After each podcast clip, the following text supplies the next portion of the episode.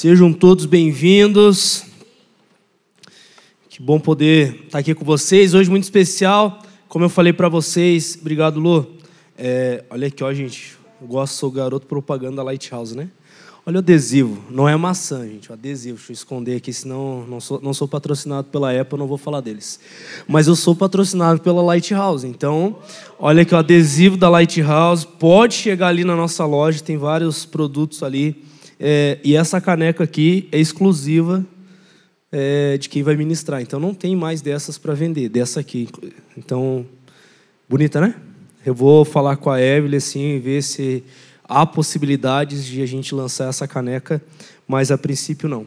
Gente, então hoje eu quero começar com vocês algo que Deus tem falado muito ao meu coração sobre esse tema esperar. É um tema que eu creio que todos vocês aqui, independente da estação que você esteja vivendo, você está esperando alguma coisa em alguma área.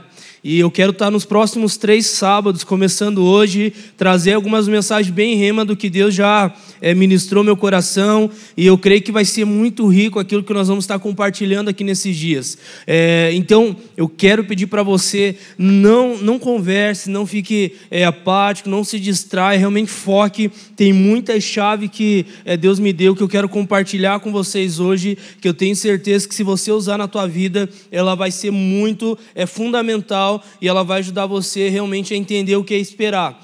E eu quero que você entenda isso. Então, preste atenção. É, se você puder, anota, é, faz alguma coisa dentro do seu celular mesmo, um bloco de nota em várias chaves aqui bem importante que é, você vai estar tá, é, recebendo. Ir para a palavra, amanhã vai ser um domingão especial. Como eu falei no começo, hoje a gente está realizando encontro com Deus das mulheres. É, muita gente está lá tanto servindo quanto fazendo, por isso que você não está vendo alguns roxinhos que normalmente está aqui na Lighthouse, é porque estão lá servindo, estão também algumas pessoas fazendo, está sendo incrível que Deus está fazendo naquele lugar. Amanhã, gente, pela manhã, eu vou estar tá ministrando e à noite vai ter a volta do encontro com Deus das mulheres, então a gente vai ter uma festa aqui para celebrar isso que é muito importante. Semana que vem é dos homens, então você, homem que está aqui, ainda não fez encontro com Deus, eu quero desafiar você a passar no balcão de informações, fazer sua inscrição para você estar tá participando do encontro com Deus. Beleza, gente? E nos próximos dois sábados a gente vai dar continuidade a essa palavra que eu creio que vai ser é, incrível que Deus vai liberar sobre nós aqui. Abra comigo a sua Bíblia lá em Hebreus, capítulo 11, versículo 1. Livro de Hebreus, capítulo 11, versículo 1. Quero começar falando um pouquinho sobre ele. Você conhece esse versículo, tenho certeza. Ele diz assim: ora, a fé é a certeza daquilo que esperamos e a prova das coisas que não vemos. Você pode orar comigo? Pai, eu quero orar por essa mensagem. Eu peço ao Senhor, me capacite, me dê graça para compartilhar tudo aquilo que o Senhor colocou já ao meu coração. E eu tenho certeza que tem muito mais coisas que o Senhor quer liberar sobre nós. Eu peço a Ti, nessa noite, Pai, libera um rio que vem direto do Seu trono, da Sua glória, para que cada pessoa que está aqui ou assistindo, Pai, possa ser ministrado por essa palavra. É isso que nós te pedimos, em nome de Jesus. Amém. Uma coisa que é interessante você entender é que todos nós, é, independente, como eu falei, da estação que você esteja vivendo, você está esperando por algo. Seja algo espiritual, natural, independente da área, e eu creio que em todas as esferas você está esperando por algo. E cá para nós existe uma coisa que não é fácil, é esperar. Porque nós somos um povo que vivemos um tempo onde tudo a gente quer para ontem, tudo a gente quer para agora. É a chamada geração fast food, aonde você vai quer comer já um hambúrguer rápido, é coisa rápida, você não tem tanta paciência para estar tá esperando algo ser gerado. Porém, a matemática de Deus e a forma que Deus vê as coisas não tem nada a ver com a cultura estabelecida hoje na sociedade. Deus ele entende que antes de ele concretizar ou liberar uma promessa ou algo que ele pensa e sonha ao teu respeito, existem etapas que todos nós precisamos passar e, e temos que passar de verdade para que esse processo venhamos nos preparar e poder experimentar de uma maneira plena aquilo que Deus quer fazer para nós. Então, uma coisa que eu entendo, gente, nesses anos que eu tenho caminhado com Jesus, é de tudo aquilo que Deus prometeu na minha vida, que é importante, que eu sonho, que eu almejo um dia chegar, o que mais para mim tem causado um impacto é o processo que eu estou passando. Então, muitas vezes, o que mais vai fazer a diferença não é o êxito de você receber algo, mas é o processo que você vai passar para receber algo. Porque é esse processo que, se você souber passar em Deus, que vai preparar você para experimentar a plenitude daquilo que Deus tem para você. Por quê? Porque se você não entender os processos de Deus, o esperar de Deus, não se submeter a Ele, dificilmente você vai viver aquilo que Deus tem para você lá na frente. Eu repito, aquilo que você está vivendo no seu dia, dia a dia hoje, que está te fazendo esperar, ele muitas vezes é mais importante do que aquilo que você almeja receber. Porque é isso que você está vivendo hoje, que é o esperar, que está te preparando, te capacitando para você ter condições de experimentar aquilo que Deus tem para você lá hoje, ah, no futuro. Deixa eu dar um exemplo mais claro aqui para vocês. Eu tenho um filho de 4 anos de idade, o Theo. O Theo, todo pai aqui sabe, você trabalha para dar da melhor condição para os seus filhos. E eu sei que tudo que eu construí na minha vida, eu e a Raquel, no final da nossa vida, não sei como que vai ser, daqui quando eu não sei, a gente vai deixar essa herança para os nossos filhos, seja muito, seja pouco, os nossos filhos vão receber. Agora, o Theo hoje ele tem quatro anos, e eu quero dar um exemplo, por exemplo, num carro. Todos, né, a jovem é, almeja chegar nos 18 anos, tirar sua carteira de habilitação para poder dirigir, para poder comprar um carro. Eu tenho meu carro hoje. E também é do Theo. Eu falo para o Theo, Theo, tudo que eu tenho é teu. Porém, o Theo hoje ele não tem maturidade nem idade para eu entregar a chave do carro e falar, ó, oh, Theo, pode dar um rolê. Pense, quatro anos de idade. De vez em quando eu coloco ele no meu, carro, no meu colo para dirigir, ele já se acha um homenzinho. Mas ele não tem maturidade suficiente para dirigir aquele carro. Por quê? Porque ele não tem idade, ele não tem habilitação, ele não sabe ainda dirigir mas o carro é dele. Com Deus, muitas vezes é assim. Deus ele fala para mim para você, tudo que eu tenho é teu. O Vini falou aqui a respeito da parábola do filho pródigo. O irmão do filho pródigo, o pai falou exatamente isso para ele. Falou: Ei, tudo que eu tenho aqui nesse reino é teu. Agora, aquele filho estando naquele lugar, ele já poderia acessar, mas ele também não tinha maturidade para acessar aquele lugar, ele não tinha entendimento, ele não tinha revelação. Primeira coisa que eu quero falar com vocês: se você não tem a maturidade suficiente que é gerada num processo de esperar, você não vai receber aquilo que Deus quer liberar sobre a tua vida. Porque você não vai suportar, você não vai ter maturidade, você não vai ter condições de dirigir esse carro. Vamos chamar, dar como exemplo esse carro. Você não tem condições. Então, um jovem hoje que não tem carteira de habilitação, se ele sair numa, na, dirigir o seu carro, que não é dele, é do pai ou de outra pessoa, ou até mesmo pode ser dele, e parar numa blitz, na hora vão prender o carro. Não vão prender o cara porque não tem ainda essa legislação, mas o carro vai para o pátio. E só alguém que tenha carteira, que seja apto para dirigir, que vai poder retirar esse carro lá do pátio. Senão, não consegue. Com Deus, gente, não é diferente. Se você não entender o processo da tua vida, que é esperar em Deus, e não significa estar parado, mas viver o processo, você não vai ter maturidade suficiente para viver tudo aquilo que Deus tem para você. Eu quero falar isso na palavra de Deus e dar alguns exemplos aqui para vocês a respeito de esperar. O subtítulo da mensagem de hoje, que tem como tema principal sala de espera, eu quero falar a respeito da impaciência de Saul. Isso foi um ponto-chave que levou Saul a perder muito daquilo que Deus tinha para ele, e vocês já conhecem a história de Saul. Mas falando aqui de Hebreus 11, 1, a Bíblia fala que a fé é a certeza daquilo que esperamos. Ou seja, se você tem fé em Jesus, você tem convicção que você está esperando por algo. Toda fé vai levar você a ter certeza de esperar por algo que está por vir seja Jesus voltar, ou seja pelas promessas de Deus se concretizarem na tua vida. Quem aqui crê que Deus tem promessas para você? Deus tem promessas para você. Agora, você precisa de fé para ter certeza, para esperar que um dia essa promessa ela venha chegar na tua vida. A fé é o antídoto que vai ajudar você a esperar, porque olha que doido. A Bíblia fala que a fé sem obras ela é morta. Ou seja, esperar não tem a ver com você estar parado. Esperar tem a ver com você estar num processo. Eu vou repetir. Esperar não tem a ver com você ficar parado, porque fé sem obras, ela é morta. E esperar tem a ver com você estar num processo. Ou seja, você está em movimento.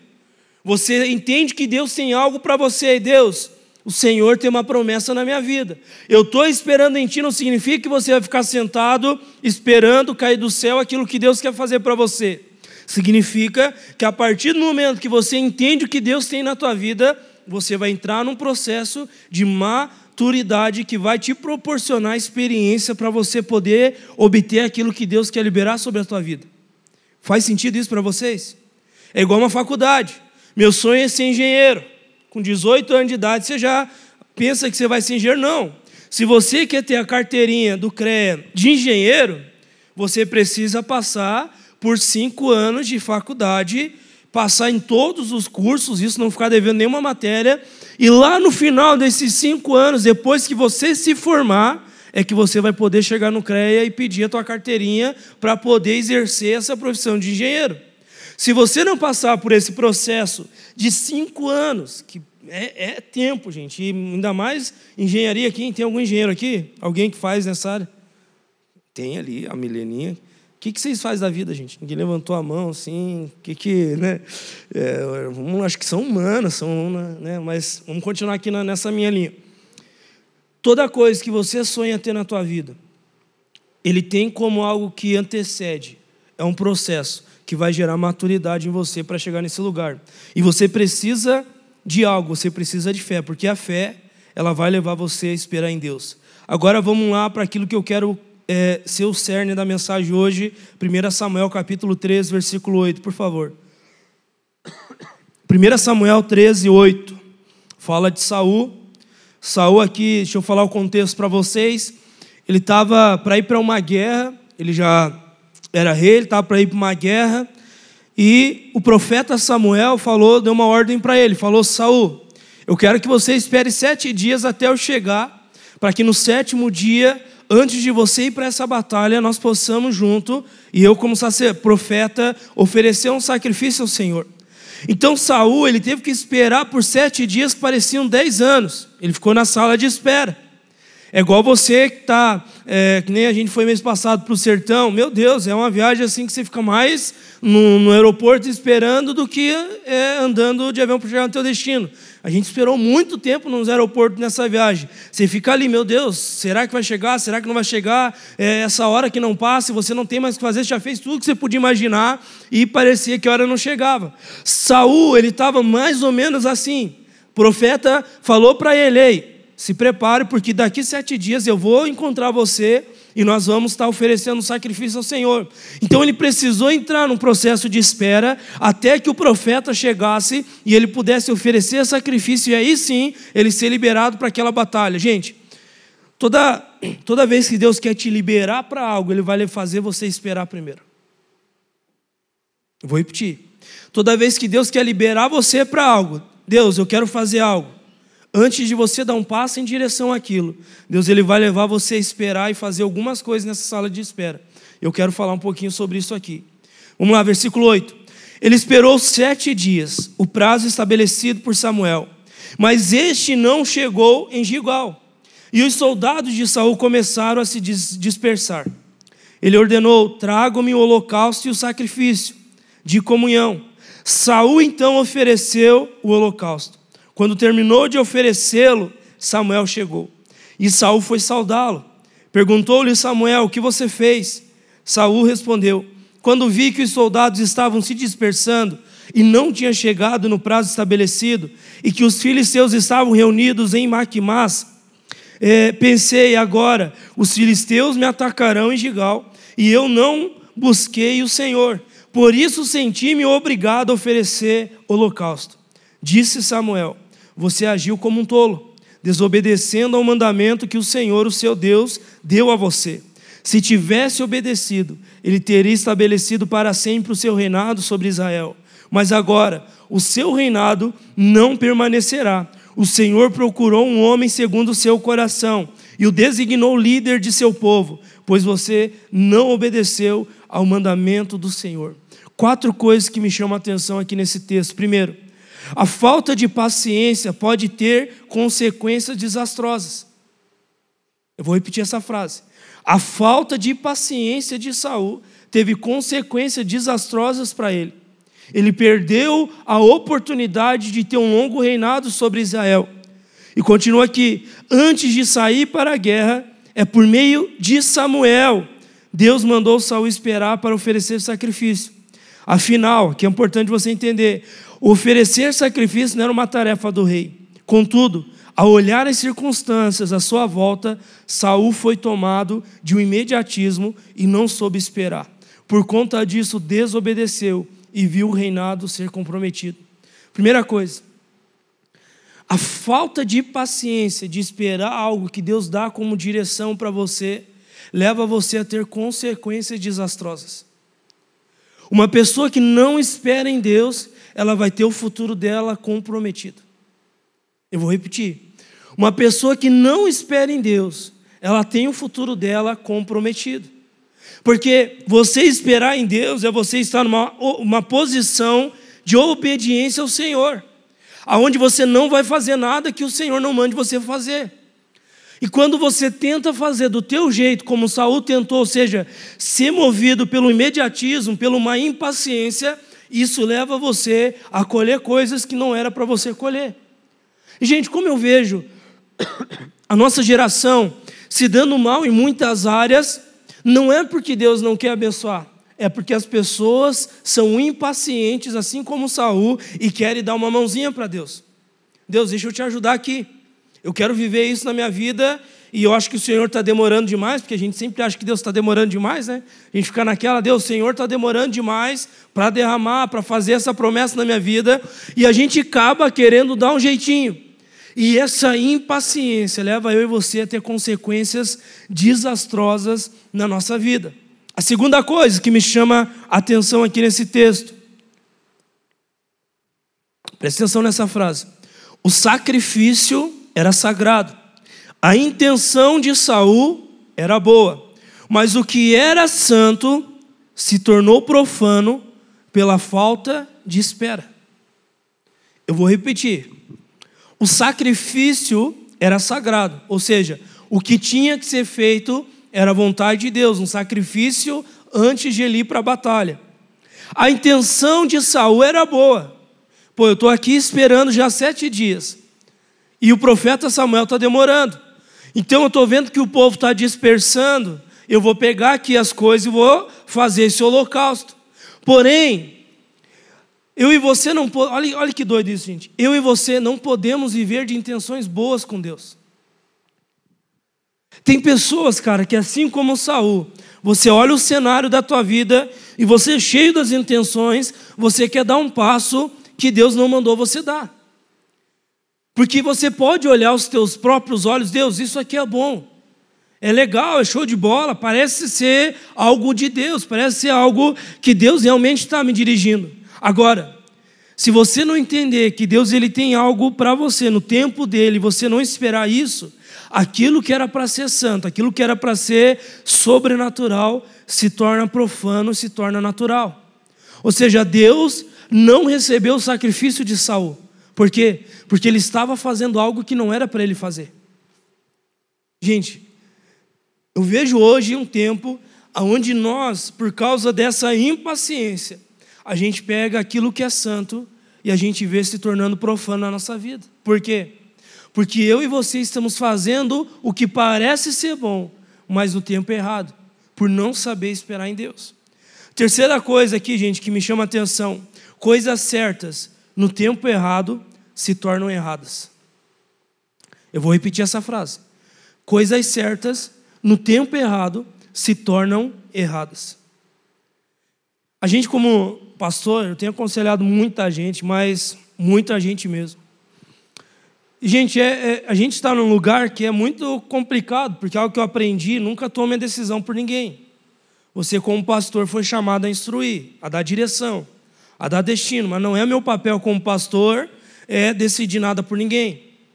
Então as pessoas muitas vezes chegam para conversar comigo com decisões tomadas. Zé, eu acho que eu vou por aqui, quer ver para namorar, gente. É uma maravilha. Chego assim, Zé, encontrei o varão da minha vida, varou, aquela coisa toda que você acha, assim, espiritualiza ainda, né? Nossa, Deus falou comigo, não sei o quê, e nossa, e faz assim, ó, parece um conto de fadas, assim, que a pessoa está falando, achando que né, eu sou bobo, né? E chega ali falando, falando, falando, falando, falando, falando um monte de coisa. E né, a pessoa já está ali, né? Decidida, né? Já. E pensa que difícil. Eu falo, não, não vá, estou ralado. A pessoa foi, o pastor falou que não era para ir sair da igreja ainda falando mal de mim. E uma coisa que eu tenho entendido, cara, é que eu olho para várias situações que realmente parecem ser de Deus. Mas pelo discernimento, por ser pastor, não sou mais especial que ninguém, mas por ser pastor, Deus nos dá uma visão ampla de, de tudo que está acontecendo. Eu olho e falo, cara, poderia dar certo mas não é o tempo. E por causa desse passo que você está dando nessa área, talvez você vai perder aquilo que Deus tem para você lá na frente. Então, eu sempre tento, às vezes, ser direto com a pessoa, instruir, ó, espera um pouco, vamos fazer assim, desse jeito, daquele outro, mas eu sempre procuro jogar a decisão para a pessoa, porque não sou eu que vou decidir por ninguém. Cada um aqui tem liberdade para decidir o que quer fazer. Agora, essa frase ela me chama muita atenção. Porque tem muitas pessoas que estão perdendo as promessas de Deus por darem passos que parecem certos, mas não é o tempo certo. Tem muitas pessoas que estão desalinhadas com Deus hoje, não é porque estão fazendo a coisa errada, não é porque estão talvez namorando com a pessoa errada, não é porque talvez está fazendo a faculdade errada, não é porque talvez está no trabalho errado, não é porque talvez está é, pensando em fazer alguma coisa errada é porque não está no tempo de Deus. Aquilo que é certo no tempo errado se torna errado. E é tão doido aqui, porque a direção do profeta Samuel para Saul foi: Saul, espere eu chegar. No sétimo dia eu vou chegar e eu vou oferecer sacrifício. O rei não podia oferecer sacrifício. A única pessoa diante de Deus que tinha legalidade para oferecer sacrifício era o profeta.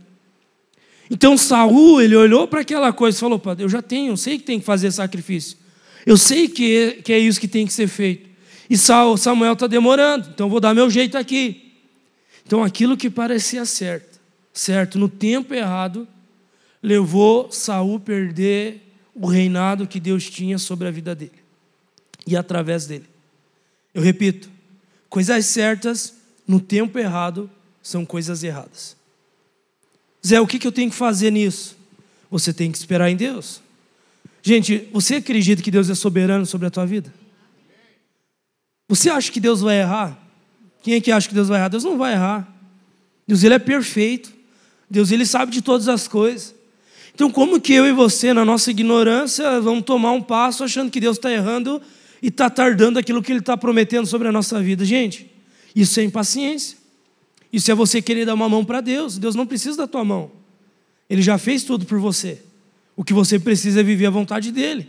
O que você precisa é submeter a ele. Então eu repito: coisas certas no tempo errado são coisas erradas. E, gente, como eu tenho visto pessoas se dando mal e ainda culpando Deus.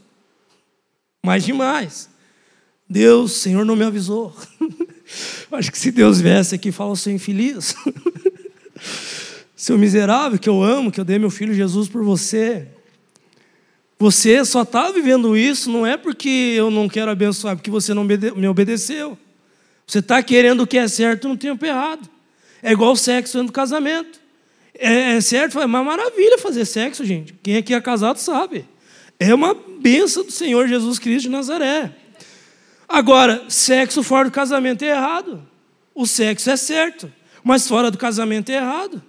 E não se discute. Se você quiser discordar da Bíblia, o problema é teu, você vai acertar com Jesus. Mas a Bíblia é muito clara: sexo foi feito pro casamento. Sexo é bom, fora do casamento é ruim. Entendeu? Não é a gente fica, meu Deus, não, não tem, não tem conversa. É isso que a Bíblia fala. É certo fazer sexo, você que é casado e não faz sexo, você está ralado também. Deixa eu falar aqui para quem é casado. Você que é casado e está negando aí, está ralado. A Bíblia fala que só pare de fazer sexo você que é casado para orar. Senão, Né? Tá errado. Tá errado. Eu vejo aí um pessoal fazendo greve de sexo. Eu falo assim, miserável, pare com isso. Você, você vai ver que vai dar chute lá na frente. Então, da mesma forma, olha que doido. Da mesma forma que sexo fora do casamento é errado, sexo, não ter sexo no casamento também é errado.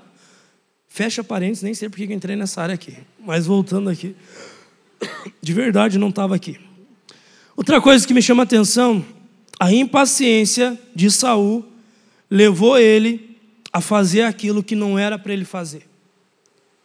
Quando eu e você nós não sabemos esperar em Deus, nós vamos fazer, querer fazer algo que não é nossa responsabilidade para fazer. Saul, ele não tinha responsabilidade de fazer aquele sacrifício. Mas a impaciência dele, o não saber esperar em Deus, levou ele a querer fazer aquilo que não era para ele fazer. E é isso que eu vejo muitos de nós fazendo hoje.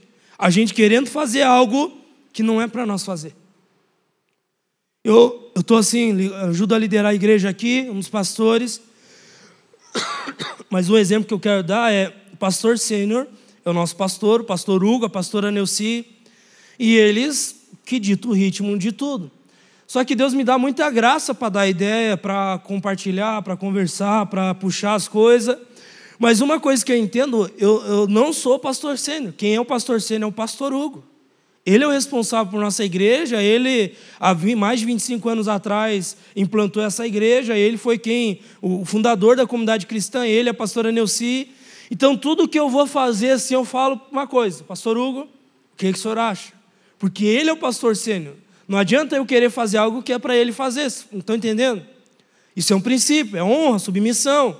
Eu entendo o meu espaço, meu espaço é honrar ele, é submeter a ele. Então, tudo que eu, que nem a gente sempre tem reunião aqui toda semana de manhã com os pastores, eu sempre dou uma ideia e eu termino a frase assim: Pastor Hugo, o que, que o senhor acha? O senhor vai dar o veredito, senhor, o que, que é a tua ideia, o que, que o senhor pensa? Por quê? Porque ele, como pastor sênior, é o responsável por toda a igreja. Então, não é minha responsabilidade tomar as decisões. Quem toma as decisões, claro que nós tomamos em presbitério, mas quem dá o aval final é o Torugo. Por quê? Porque é responsabilidade dele. E assim é na nossa vida. Saul aqui ensina algo para nós não fazer. É você querer fazer algo que não é para você fazer. É um tempo, gente, que eu vejo pessoas assim, ó, no lugar errado. Essa semana aí para trás, teve uma pessoa que mandou uma mensagem querendo me criticar. E foi uma maravilha, gente, a mensagem assim. Mas mandou, Zé, estou sentindo que você está fazendo errado, assim, com essa pessoa, não sei o quê. Querendo assim me, sabe? E querendo, né, justamente isso. Tá num lugar que não é da, dela, assim, da pessoa. E na hora que mandou a mensagem, eu falei, Deus, o que, que eu vou fazer? eu ando meio direto assim. Cara, foi tão bacana que eu peguei assim, ó com muito amor, com muito carinho, falei para essa pessoa, falei, olha só, você só está vendo a ponta do iceberg. Eu estou vendo tudo o iceberg, tudo que você possa imaginar, eu estou vendo sobre esse caso. Você acha que eu não sei o que eu estou fazendo? Com muito carinho eu falei assim, sabe? Eu falei, então, pois bem, o que eu quero pedir para você é continue orando. Continue né, orando por esse caso mas pode ficar tranquila que eu estou orando muito e tomando a melhor decisão em Deus para fazer qualquer coisa. E eu tive que colocar a pessoa no lugar dela, porque ela queria entrar num lugar que não era dessa, não era dessa pessoa, sabe? Aquela coisa de querer se intrometer numa coisa que não é tua. Não, não se meta, entendeu? É você falar, Deus, o que que eu tenho da sua parte para mim agora? Eu não vou querer fazer uma coisa que outra pessoa tem responsabilidade para fazer. Eu não vou querer me colocar num lugar que Deus não me chamou para estar. E tem muitas pessoas, por querer um desejo de estar em lugares que Deus não pediu, acabam perdendo o cairós de Deus, que é o que Deus tem para você hoje. Então, uma pessoa que quer, por exemplo, eu não canto, gente. Já deu para entender, né? Domingo no culto aqui à noite pediram para me cantar. Eu não vou cantar. Eu não canto, senão vocês vão embora. Eu não sei cantar, sou terrível, desafinado, não tenho tom, não tenho nada, não é meu dom. Graças a Deus que tem bastante gente que canta. Então não adianta eu querer me intrometer num lugar que não é meu. Por isso que Deus levantou o Tivão, que é o líder do louvor da nossa igreja. E ele que se vire com os músicos. Eu vou ali ministrar uma palavra e se falou de técnica. Eu não sou tão burro também, né? A gente entende um pouquinho. Mas eu vou assim, acho que por aqui, dou uma dica e saio fora. Eu não entendo nada. Eu não vou me meter numa coisa que não é minha. Então, uma coisa que você tem que entender: quando você está fazendo algo que não é para você fazer, é para outra pessoa fazer, você além de estar tá atrapalhando o que a pessoa está fazendo, você está perdendo o que Deus tem para você. Vocês pegaram essa? Então não queira fazer uma coisa que não é para você fazer. Queira fazer o que é para você fazer. Deixa eu te dar um exemplo. Jesus no Getsemane, ele ora assim, Pai, se possível, afaste de mim esse cálice. Ele queria jogar a responsabilidade para outro, né? Foi essa, na, na raiz foi isso. Se possível, afaste de mim esse cálice. Mas seja feita a tua vontade, não a minha. A vontade de Deus para a vida de Jesus era uma, e graças a Deus por isso. Era que ele fosse ao madeiro morrer naquela cruz por mim e por você. Então Jesus ele fez essa oração. Se possível, afaste de mim, mas seja feita a tua vontade. Gente, tem coisas que não é para ninguém fazer a não ser você. É um tempo de você orar ao Senhor, pedir a Ele direção para que você faça aquilo que é para você fazer. Uma outra coisa e última aqui que eu quero falar nessa parte, a impaciência de Saul. Na verdade, já acabei de falar sobre isso, né? então não tem outra coisa. Gente, eu quero falar um pouquinho agora sobre três tipos de pessoas a respeito de esperar que existe. Primeiro tipo de pessoa que existe a respeito de esperar é as que desistem de esperar quando a promessa está prestes a chegar. Primeiro tipo de pessoa são pessoas que desistem de esperar quando a promessa ela está perto de chegar. Tem uma imagem que já é muito assim clichêzona que você já deve ter visto, que é um cara que está atrás de diamante numa mina e ele está lá cavando e estava a uma, né, é, a pá, vamos dizer assim, de achar o diamante, ele desiste. E vem outra pessoa, chega e pega aquele diamante. Na nossa vida, muitas áreas da nossa vida são exatamente iguais a essa. Você está ali no processo de esperar, no processo de esperar, você já sabe que Deus tem para você, mas por vários motivos que eu não vou entrar tanto hoje, você acaba desistindo. E quem desfruta daquilo que era para ser você é a pessoa que Deus vai levantar depois de você. Então, por exemplo, Deus chamou você para implantar uma igreja lá em São José do Cerrito, que nós estamos morando. Deus está falando com alguém, né? Amém. Lá em São José do Cerrito, vamos orar por aquela cidade. Já estou orando, já creio, quero ir lá visitar a cidade nas próximas semanas. Cara, se a pessoa que Deus levantar, ir lá e existir, do nada existir, a obra, a promessa de Deus, aquilo que Deus quer fazer para aquela cidade, através da nossa igreja, não vai morrer. Por quê? Porque Deus vai levantar outra pessoa. Ou seja, Saul, olha que doido isso. Saul foi ungido rei de Israel. Mas por ele ter desobedecido, ele perdeu aquilo que Deus tinha para ele e Deus levanta Davi. Quando você é impaciente, não espera o que tem ali está perto, você vai perder aquilo que Deus tem para você. Eu quero dar como exemplo Abraão. Deus deu uma promessa para ele: Abraão, você vai ser pai de multidões. Só que a mulher dele era estéreo. Deus parece que esqueceu disso. Deus, como assim? O Senhor me promete que eu vou ser pai de multidões. Mas eu casei com uma mulher estéreo. Sara era estéreo. Ela não podia ter filho. E a Bíblia fala que o anjo do Senhor apareceu quando Abraão tinha aproximadamente 100 anos de idade. Sara tinha 99. E ele fala: Abraão, no próximo ano eu vou vir aqui e você vai ter o teu filho da promessa. A Sara, a Bíblia fala que ela dá uma risada, meio que desmerecendo. Como assim? Além de eu ser estéreo, eu já estou velha demais para ter filho. Mas algo que eu entendo dessa parte é que Deus nunca tarda em levar você a viver aquilo que Ele prometeu na sua vida. Ele nunca tarda. O que Deus prometeu, ele vai cumprir. O problema é que Abraão, ele quis dar um jeitinho. Ele falou, Sara e Abraão conversaram aquelas conversas, ó, estamos velho demais, acho que Deus está meio doido aí. Prometeu e não tem como, eu sou estéreo, somos velho, não tem como. Aí eles tiveram uma ideia brilhante. Pega a nossa serva aqui, Agar, se deita com ela e tem um filho com ela, que vem Ismael. Só que Ismael não era o filho da promessa, Ismael era o filho da rebeldia de não esperar em Deus. Quando eu e você fazemos algo que Deus não mandou nós fazer, nós vamos gerar rebeldia. Eu vou repetir. Quando eu e você fazemos algo que Deus não mandou nós fazer, nós vamos gerar uma rebeldia, uma coisa que é feita por nós. O que é rebeldia? Você não submeter a voz de Deus sobre a tua vida. É você querer fazer do teu jeito. É você querer dar passos do teu jeito. Então gera ali Samuel, né? desculpa, Ismael. E até hoje, o povo que vem como é, descendentes de Ismael, eles estão em guerra contra o povo de Isaac.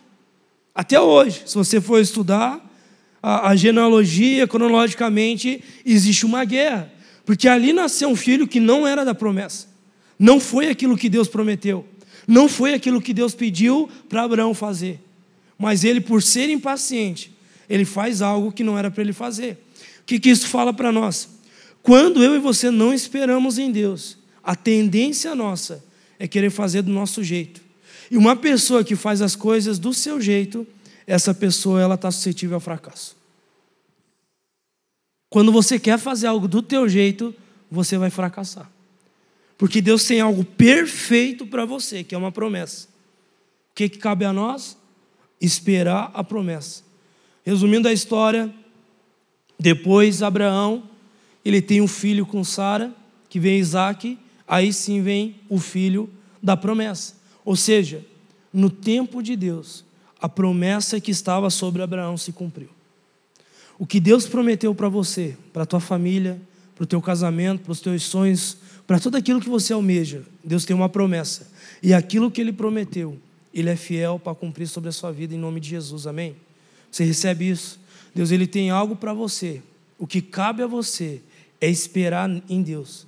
É você estar na sala de espera, esperando Deus trazer sobre você aquilo que ele prometeu sobre a sua vida. Talvez você olhe e fala como Abraão, pô Deus, olha que doido, né? Vamos trazer para o natural e a Sara ela é estéreo. Muitas vezes você olha para a tua vida e você se encontra estéreo em muita área. Deus, como assim eu vou ser um líder de céu? Eu não tenho capacidade de frutificar. Eu não tenho capacidade de liderar. Como assim, Deus? Eu vou ser ministro de louvor um dia? Eu sou tímido. Eu não, não, não acho que tem gente muito melhor do que eu aqui nessa igreja para estar ministrando louvor.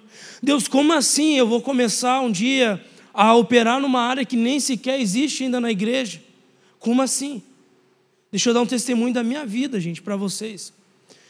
Em 2015, Deus falou comigo, eu sempre fui apaixonado por missões.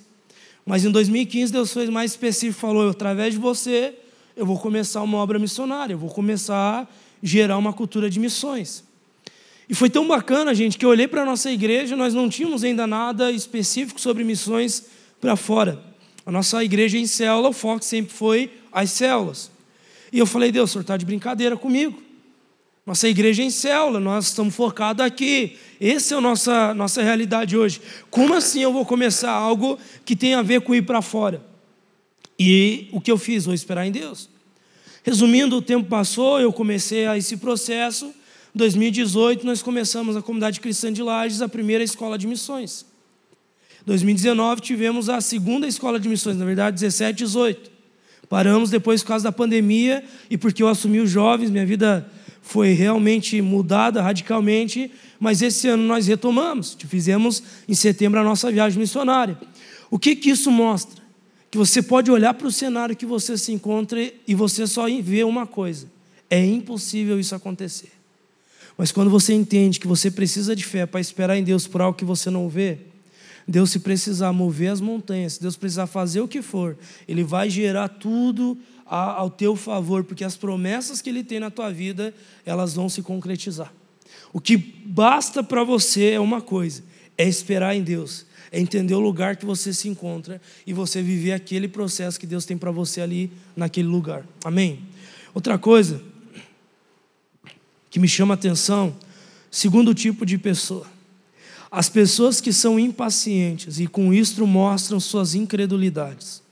Eu dei como exemplo Saul, eu não vou entrar mais aqui para não perder muito tempo, mas Saul foi impaciente. E a terceiro tipo de pessoa são as pessoas que confiam em Deus e continuam esperando, pois entendem que Deus sabe a hora exata de cumprir as suas promessas. Semana que vem eu vou falar a respeito de José. E, gente, vai ser top a mensagem. Ele já falou comigo. Eu vou falar sobre as conexões que José teve que passar até chegar na promessa dele. Semana que vem vai ser sobre isso a mensagem. Se prepare, convide as pessoas, vai ser muito bacana. Mas dando uma leve introdução, não vou entrar porque o foco vai ser a semana que vem. José, ele recebe um sonho que ele iria estar à frente dos irmãos dele, de todo aquele povo. E ele tem uma ideia de compartilhar com os irmãos. E os irmãos, movidos pela inveja, eles tiveram uma ideia ainda mais doida ainda. Vamos vender José, porque ele é doido. Vamos vender aqui. Ele tem uma ideia de querer governar nós. Vamos vender antes que isso aconteça, né? Resumindo a história, vocês sabem, José foi vendido pelos irmãos dele, foi traído, foi. Pense, gente, você, teus irmãos venderem você por inveja de você por verem ali você falando algo, e eles tiveram a capacidade de vender José e ainda mentiram para Jacó, falando: Ó, um bicho lá pegou, acabou devorando ele, ele morreu, encontramos aqui só a túnica dele. Chegaram para Jacó mentindo. E José era um dos filhos especiais de Jacó. E ele ficou em desespero. Resumindo a história, que semana que vem eu vou me aprofundar, José, desde então, teve que passar por vários processos que mostra o que eu e você precisamos entender e passar da maneira correta. Não basta apenas você passar, Deus, então tá, vou passar pelo processo. Existe uma maneira de como você passar pelo processo. E é sobre isso que eu vou falar semana que vem com vocês. José, ele entendeu cada lugar que ele se encontrava. E cada lugar Deus ensinava algo para ele e ele era aprovado, ele ia para uma outra estação que parecia, pô, acho que agora vai vir a vitória. Não, era mais dificuldade, mais dificuldade, até que um dia ele chega naquilo que Deus prometeu para ele, que era estar no governo da, de Egito, e tudo aquilo que Deus falou se cumpriu. Então, o terceiro tipo de pessoa são aquelas que decidem confiar em Deus e continuam esperando, pois entendem que Deus sabe a hora exata de fazer e de cumprir as suas promessas. Amém? Qual tipo de pessoa você é? Você é a pessoa que quer dar um jeitinho porque não aguenta mais esperar? Você é a pessoa impaciente que você fala, Deus, eu vou fazer aqui porque não, não tem mais jeito. Ou você vai decidir ser a pessoa que confia em Deus, porque entende que Deus não tarda naquilo que Ele está fazendo e naquilo que Ele está gerando dentro de você nesse processo. Amém? E bem rápido, eu quero trazer algumas características de pessoas que esperam no Senhor. Primeira coisa é que essas pessoas são felizes porque estão perseverando. Lá em Tiago 5:11 diz assim: "Como vocês sabem, não consideramos nós, desculpa, nós consideramos felizes aqueles que mostram perseverança. Uma pessoa que espera no Senhor, ela espera com felicidade, porque a alegria dela não está na sobre as circunstâncias. A alegria dela é provida no lugar de obediência a Deus. Amém? Pegaram essa chave? Segunda coisa, segunda característica: as pessoas que esperam no Senhor, elas têm um coração esperançoso. Lá em Salmo 33, 20 diz assim: Nossa esperança está no Senhor, Ele é o nosso auxílio e a nossa proteção, nele se alegra o nosso coração, pois confiamos no Seu santo nome. Esteja sobre nós o Teu amor, Senhor, como está em Ti a nossa esperança. Olha que top esse versículo, gente. Terceira coisa, característica: pessoas que esperam no Senhor, elas não se apoiam em seu próprio entendimento. Provérbios 3, 5. Confie no Senhor de todo o seu coração e não se apoie em seu próprio entendimento. Reconheça o Senhor em todos os seus caminhos e Ele endireitará as suas veredas. Pessoas que esperam no Senhor, elas não se apoiam em seu próprio entendimento pois a confiança delas está no Senhor e elas acreditam que Deus vai cumprir tudo aquilo que Ele prometeu. Quarta coisa, pessoas que esperam no Senhor, elas são pacientes. Tiago 5,7 diz assim: portanto, irmãos, sejam pacientes até a vinda do Senhor. E quinto, pessoas que esperam no Senhor, elas andam e não se cansam. Isaías 40, 31. Mas aqueles que esperam no Senhor renovam as suas forças, voam alto como águias, correm e não ficam exaustos, andam e não se cansam. Repetindo, pessoas que esperam no Senhor, ela tem como características andar e não se cansar. Deixa eu falar algo para você. Se você está achando que está andando em direção a uma promessa de Deus e o que você sente é cansaço, você não está esperando em Deus. Você está desalinhado. Se você é Deus, eu estou indo para um lugar que o Senhor prometeu para mim. Essa foi até para mim, gente. Levei uma paulada aqui agora. Deus, eu estou indo em direção àquilo que o Senhor prometeu, e eu estou me cansando, eu estou fadigado, eu não tenho prazer em fazer isso, você não está esperando, você está desalinhado. Porque aqueles que andam e esperam no Senhor, eles são felizes, eles vão voar mais alto e eles não vão se cansar. Então, se você olha para a tua vida, independente da área, você está ali, Deus, eu estou esperando para esse varão chegar. Deus, eu estou esperando para essa situação acontecer. Deus, eu estou esperando para isso mudar. E você sente uma coisa, cansaço, você não está esperando. Porque quando você espera no Senhor, você vai andar e você não vai cansar. Porque você sabe que dele vai prover tudo aquilo que você precisa. Amém? E para finalizar, gente, uma última frase. Tudo isso que a gente fala, acabou de falar, são frutos de entender que dele, por ele e para ele são todas as coisas. Quando você entende o que é esperar em Deus, você não vai querer murmurar por estar esperando, por estar numa sala de espera. Você vai ter paciência, porque você entende que o que Deus tem para você é muito maior do que aquilo que você pode fazer por você mesmo. Essa frase, anotaram aí? Estou inspirado nas frases hoje, né? Tá legal as frasezinhas.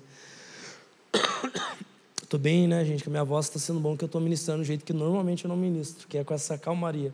Eu gosto de ir lá em cima. Mas, hoje eu estou dando risada e carcando a faca em vocês, né? Tá maravilha, assim, estou bem calmo. Eu não sei em qual área você está esperando, eu não sei em qual situação você se encontra hoje. Mas uma coisa eu sei. Vem mais uma agora desse versículo. Quando você entende que você está esperando no Senhor e você, além de ver suas forças sendo renovadas dia após dia, você vai voar mais alto como uma águia. Por quê? Porque uma pessoa que espera no Senhor, ela nunca vai ver as coisas no meio do olho de furacão. Ela sempre vai ser levada a um alto lugar para que ela possa ver como Deus vê, não como você vê. Uma pessoa que espera em Deus, ela nunca vai estar no meio da tempestade olhando a situação. José, eu não vou entrar muito aqui, mas é semana que vem. Pense José esperando em Deus. Ele recebe a promessa, o que ele recebe o quê? é ser vendido. Depois ele foi comprado pelo governador, lá um, não era um governador, mas era um oficial. Esse oficial tinha uma mulher, que a mulher desejava José, e ela foi tentar deitar com José, ele foge. Como resultado de fugir de uma coisa que ele não queria fazer, ele foi preso porque ela mentiu. Ou seja, a vida de José foi passar por vários furacão. Mas agora é doido porque você em toda a conexão que José passou, ele não murmurava. Ele não, ele não ficava assustado com aquilo. José, é, é, até eu não quero entrar, mas já entrando, José, no último, a última conexão até chegar no destino dele, a Bíblia fala que ele tinha a chave da cadeia. Ele tinha a chave. Ele, ele, ele era assim, ó, ele cuidava do presídio que ele foi preso por nem merecer estar naquela prisão, mas ele foi preso. Ele cuidava da, do presídio. O que, que é isso? É você estar tá olhando como Deus vê, não como as circunstâncias estão te mostrando. Quando você espera em Deus, você nunca vai olhar para a circunstância com os teus olhos naturais, mas você sempre vai olhar com os olhos da fé e você vai ver aquilo que Deus quer fazer na tua vida. Nossa, gente, essa daí eu me superei. Essa aí agora eu vi lá, entende? Então, o que, que eu quero que vocês entendam? o esperar em Deus sempre vai trazer uma ótica dele, não uma ótica tua. Essa foi boa também. Resumindo aqui, nossa, estou inspirado hoje, Espírito Santo, obrigado. Então vou beber uma água. O, é um tempo, cara, que eu vejo a nossa geração se perdendo, simplesmente por não estar esperando em Deus. É um tempo de você ir para a sala de espera e falar: Deus, o que o Senhor quer fazer na minha vida aqui? Porque eu repito, o processo que você vai passar ele é mais importante do que a promessa que você vai receber.